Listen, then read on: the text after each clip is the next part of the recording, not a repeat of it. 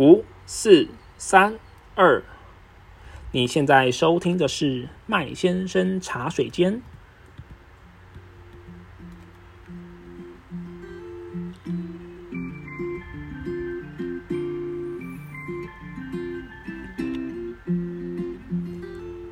Hello，各位听众朋友们，大家好，我是麦先生。那这一集呀，是我第一次试着学习制作 Podcast。呃，其实当初一开始在设立频道的时候啊，我就有想过说关于这个频道的主题的主轴啦。那只是说后面我决定说，我不想要太过于局限自己在就是特定的呃内容上。所以说，未来除了呃我自己本身就有想要做的题目外呢，如果说嗯听众朋友有想要听的内容，或者是你也愿意跟麦先生还有我们的听众一起分享你的故事的话，也欢迎你们可以用节目资讯栏位，那里面会有上面会有我的 email，把这个你们的题材把它分享给我。那我们赶快开始今天的节目主题吧。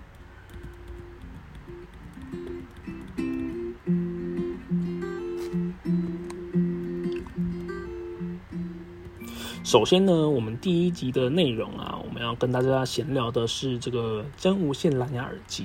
好，那这一次的节目啊，其实它是纯粹的这个心得的分享文啊，就是我不会，我没有接业配，所以说，呃，在节目里面我不会做任何的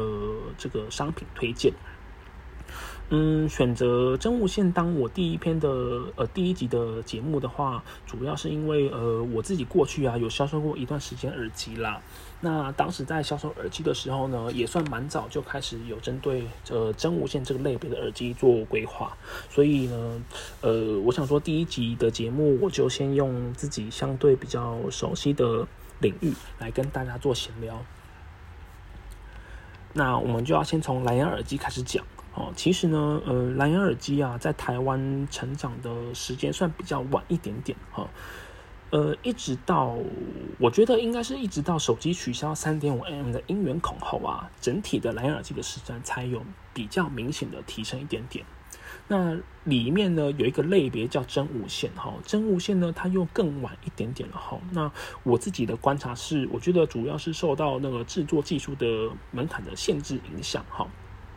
制作技术的门槛比较高呢，它会导致说，第一个，你的商品的末端售价会比较高一点点，哦，再来是第二个，就是你的商品的品质会呃不够稳定。呃，真无线的蓝牙耳机，它其实相对于一般的蓝牙耳机哈，他们在配对的时候呢，一般蓝牙耳机是直接单向跟手机，就是它只需要跟手机连接就好了。但是真无线以真无线的话呢，它有主主机耳跟呃主耳跟副耳，那主副耳之间呢，其实他们就是呃除了跟手机连接以外呢，主耳还要负责跟副耳去做沟通。所以说，他们的连线的稳定性也非常非常的重要。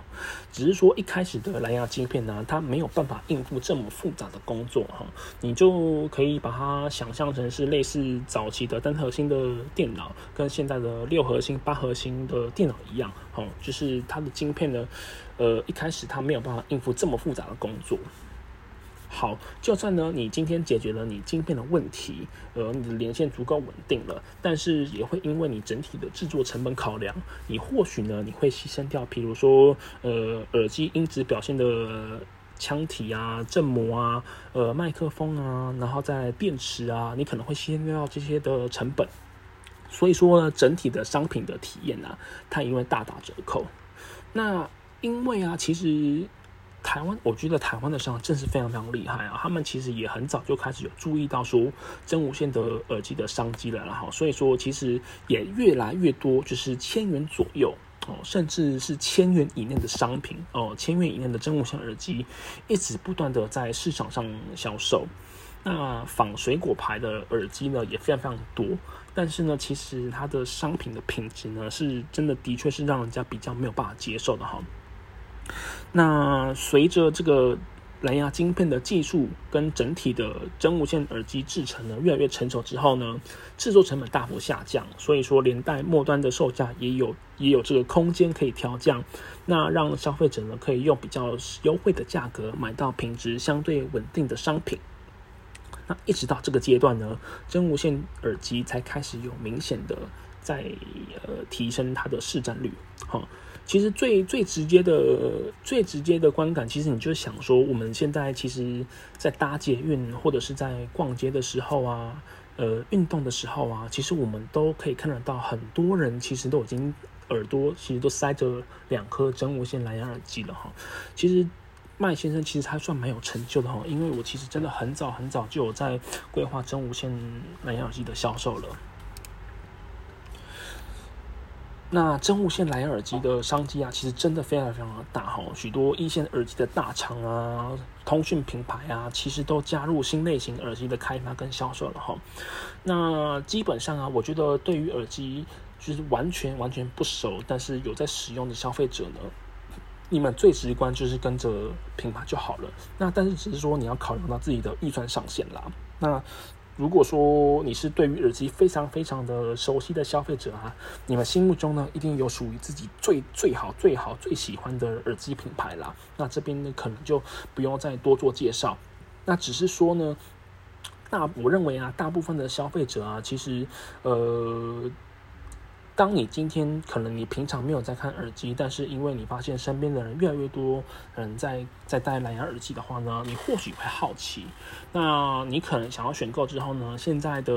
呃网络购物这么的方便，其实每个通路上都有非常非常多的呃真无线蓝牙耳机。那我们到底要怎么选购？哦？虽然说呢，这个有些商品的价格啊，其实便宜到你弄坏，你可能也不会心痛吧？千元以内或是七八百块的价格就可以购入了。但呃，我觉得啊，就是七八百块，它其实你也可以拿来吃一顿好吃的东西啦，吃一顿大餐。所以说，呃，或许你在购买之前呢，你可以先问问自己几个问题，你才不会说哦，买了之后呢，你又后悔你花了七八百块去买了一副呃，你根本不会再继续使用的耳机哈。OK，首呃，大概分三个问题啦。首先，第一个就是说，你到底能不能接受真无线蓝牙耳机的音质表现？那第二个问题是呢，耳机的线是不是有真的那么困扰着你？哈，啊，第三个是呃，要帮耳机充电的问题。哈，首先讲到第一个音质的问题，哦，像刚刚讲的呃，制作制作的那一段，哈，其实呢，因为成本考量跟技术的限制。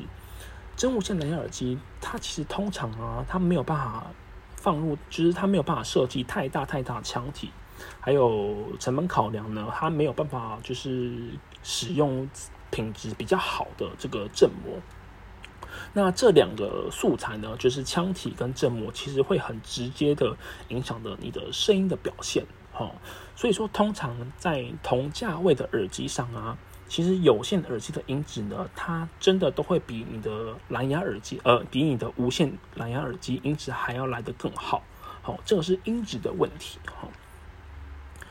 第二个问题呢，是耳机线是不是有困扰着你？哈，就是呃，像我自己啊，我对于收到耳机线这件事情是感到非常非常困扰啦。哈，就是。网络上其实有非常非常多的迷因图啦，就是说你的耳机你一开始都收好了，但使用过后你放进口袋，拿出来之后呢，就结成一球，就一堆线结在一起哈，然后你还要就是一个一个打开啊，你就是看了你就会很痛苦。或者是啊，就是像我自己之前在跑步的时候，当时我也是戴有线耳机啦，就是学生时期，呃，经费比较不足嘛，我戴着有线耳机跑步运动。那那个时候，其实有的时候手都会去扯到这个耳机线啦，或者是说，呃，骑车的时候呢，那个耳机线呢就露在外面。其实，呃，你用想象，其实就觉得还，呃，就觉得蛮危险的啦。好，这个是呃线的问题。哦，再来是充电的问题啦，就是我们其实现在呃手边有非常非常多的呃电子设备需要充电啊，像笔电啊、手机啦、手表啦、吸尘器啦、牙刷啊，哦，有太多太多设备需要充电了。那如果呢，你本身觉得帮设备充电这件事情很麻烦的话呢，我觉得你就干脆使用，就不要买耳蓝牙耳机了啦，你就使用一般的有线耳机就好了。呃，就算你的耳机不是无线的，其实呃也有很多手机在购买的时候呢，他们附的原厂耳机，它也会把音源孔更换成是对应的对应的那个音源孔啊，比如说是 Type C 的或是 Lightning 的。其实呃一般的耳机，其实你还是可以使用。你了不起呢，你就附用一个转接头吧。所以一般的耳机其实还是可以使用的。那原则上啊，上面这三个这三点啊，大概你是大部分的人在考虑要购入蓝牙耳机或是购入真无线之前的，你可以去思考的几个问题。呃，其实关于线的问题啊，像紧化式的蓝牙耳机或是耳罩式，哦，这这两类蓝牙耳机其实都不比较不会有线的问题。但是我自己的观察，就是过去的观察啦。我觉得台湾人呢，对于呃脖子上面挂个东西哈，就好像在跑步的时候会在那边摇来摇去、晃来晃去的哈，就感觉这个心里就感觉怪怪的。但其实真的是还好啦，不过就是心理问感受问题啦，所以对于颈挂式的接受度会比较没有那么高。那耳罩式的部分呢？因为呃，其实一年四季来说啊，台湾都比较湿热啦。虽然说耳罩式的音质表现跟电力的续航的问题的表现呢，其实都好很多，因为它有足够大的的空间来设计你的那里面的材料嘛。但是呢，因为台湾呃天气真的比较湿热，所以在使用情境上呢，耳罩是相对来说比较没有那么的泛用。好，在预算有限的情况下呢，我们可能会倾向于去找一个使用场景比较、使用情境比较泛用的商品哈。那其实随着技术呃真无线蓝牙耳机的制作技术越来越成熟，那晶片也越来越厉害之后呢，其实啊，这个也让蓝牙耳机它们的耗电量，然后晶片的这个传递的讯号啊、效率啊，其实也越来越好。好，所以说早期真无线比较常见的就是影音延迟，呃，连线配对的稳定度呢，电量续航也都逐渐的慢慢被解决了啦。哈，如果说呃消费者对于就是真无线的蓝牙耳机没有那么的其他没有那么的高，哦，或者是你没有特别那么那么的要求的话呢，其实我觉得 maybe 大概一两千左右就可以买到一个品质相对不错的蓝牙耳机了啦。那节目的下半部啊，我想要跟大家聊聊说，就是关于真无线蓝牙耳机，呃，五个比较常见的问题哈。首先呢，我们第一个讲到就是连线的问题哈。这边讲的连线问题，其实包含了初次配对，然后使用期间的这个稳定跟延迟，那跟干扰源的部分哈。初次配对的话，其实除了呃某水果牌使用，它跟他们跟他的手机啊使用封闭的作业系统以外，好。这个封闭性作业系统的优点呢，可以让消费者可以真的就是傻瓜配对啦。你就是打开充电盒，其实你的手机就会自动跳出配对的讯息了，我点一下就可以配对完成。那其余的品牌耳机呢，基本上。在第一次配对的时候，都要做一些简单的设定。但，嗯，我觉得现在这个年代，其实只要你不是真的不是三 C 马瓜哈，基本上，呃，你应该在第一次配对的时候，都可以很快速顺利的完成了。稳定性部分呢，就要讲到就是蓝牙的连接的这个原理啦，哈。其实所有的蓝牙设备，哈，只要是蓝牙设备呢，你的连线呢，你的稳定度或多或少都会被外外在的因素干扰，哈。比如说像大卖场出口，它有一个防盗装置，就是说你你如果忘记结账的话，它会有警报器，好，它就是就是主要就是你的商品没有消磁啦。哦，防盗装置，或者是说，呃，一些讯号源电波比较复杂的位置，像，呃，如果说今天人潮比较多的话，或者是你在火车站啊、高铁站，哦，这些地点呢，他们的讯号的干扰源，就是讯号会比较复杂一点点，所以说你的蓝牙在连线跟稳定度呢，就比较容易受到干扰跟影响，哈。那再来，呃，第三个的延迟问题哈，延迟问题这个就要讲到就是蓝牙传递讯号的过程跟原理啦。那呃，更详细的科普文章内容，其实网络上有非常非常多了哈。呃，大致上啊，你可以用下载影片来做想象哈。呃，通常啊，影片的画质越好，你的档案就会越大嘛，对不对？所以你下载时间就要更久，一样的意思哈。蓝牙连接啊，其实基本上啊，基本上，哦，只要你的声音的品质够好，那你晶片所传递的封包就会越大，就是你的讯号的档案就会越大，所以说你的传递跟你的处理讯号的时间呢就会越长。好，这个呢是主要造成呃影音延迟的一个很大的问题，主要问题啦之一。某一个呃 S 牌，他们的初代蓝牙耳机，哦，他们的耳机呢就一直被抨击说，他们的的影音延迟问题真的非常非常的严重。哦，我那个时候我有用过，我真的觉得真的是非常非常严重。对，但因为现在晶片呢真的越来越厉害了，哦，它处理的处理讯号的效率越来越好，所以说基本上呢，影音延迟的问题已经被大幅度的降低，甚至是接近零延迟了啦。但如果啊，你今天的使用情境是你在玩电竞，或者是玩一些音乐节奏游戏，就是这一类呃使用情境，对于影音同步的要求比较高的话呢，我的建议是你还是使用一般的有线的耳机会比较好，就比较不会真的不会有延迟的问题哈。OK，第二个呢，我们要讲到是这个通话问题哈。我我呃过去呢，我发现其实。很多制造商都忽略掉通话这件事情这个功能哈，基本上啊，除非你是呃完全用来听音乐啊，但我觉得你你如果是听音乐的话，你应该也不会拿手机下载音乐用串流影音来听音乐啦哈，因为你们可能会有一个更专业的设备来听音乐。OK，我们今天讲的是比较泛用性，大部分的情况。大部分的情况呢，其实你肯定会有通话的需求。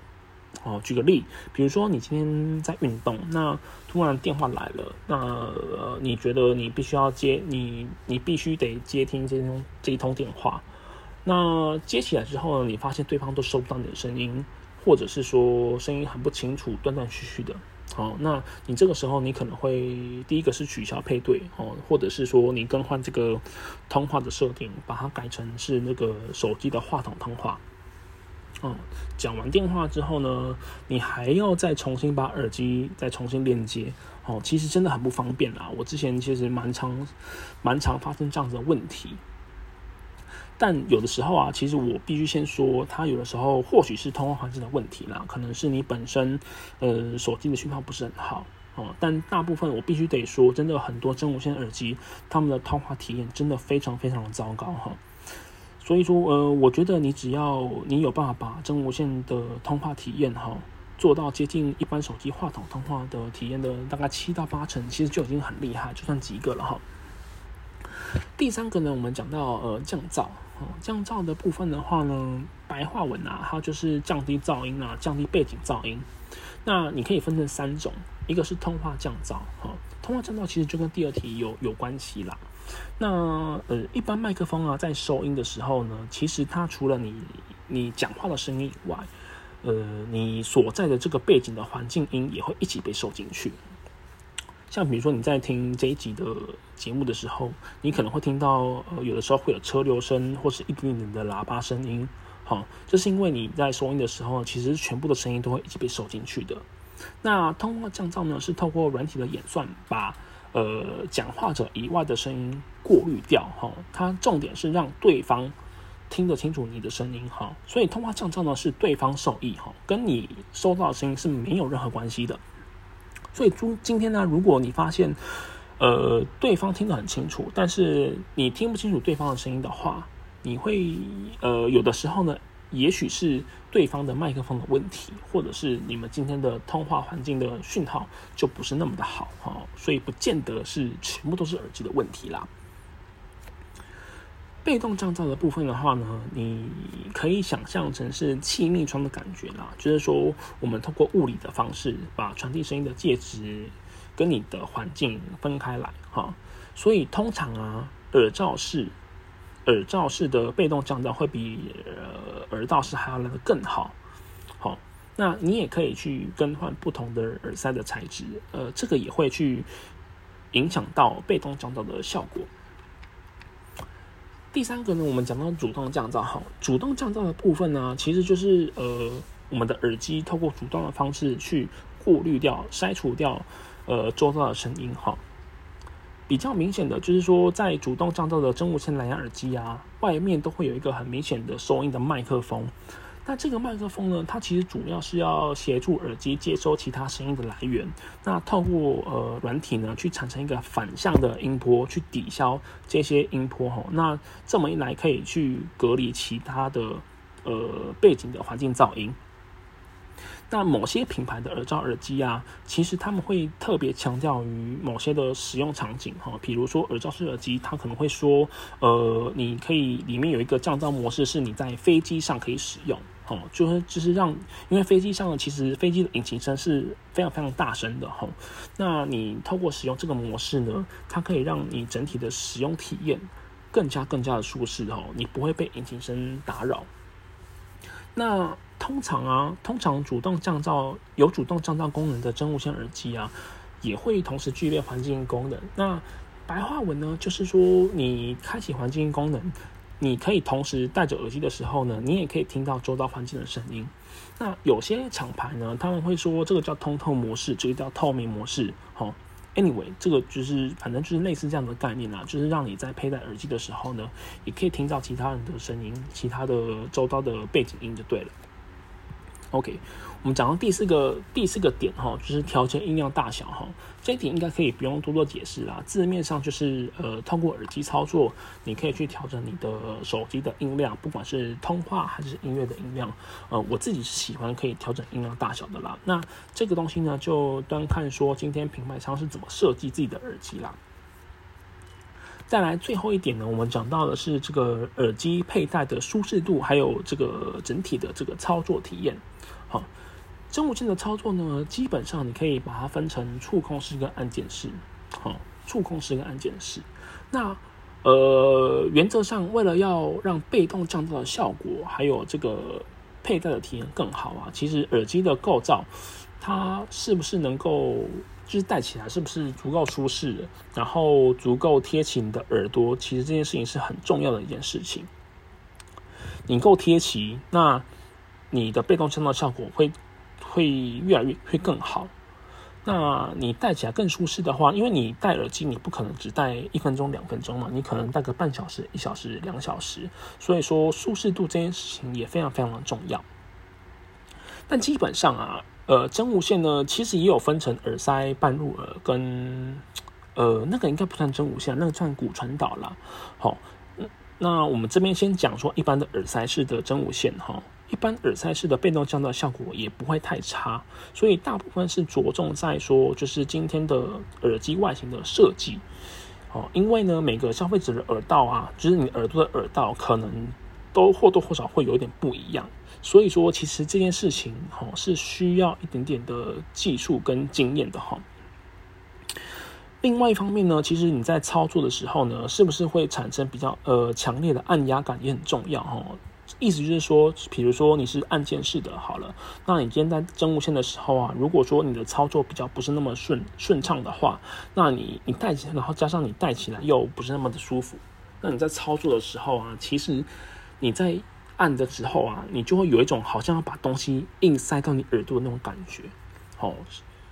这个真的是蛮蛮不舒服的啦，哈，所以大概可以分成这两点。那基本上你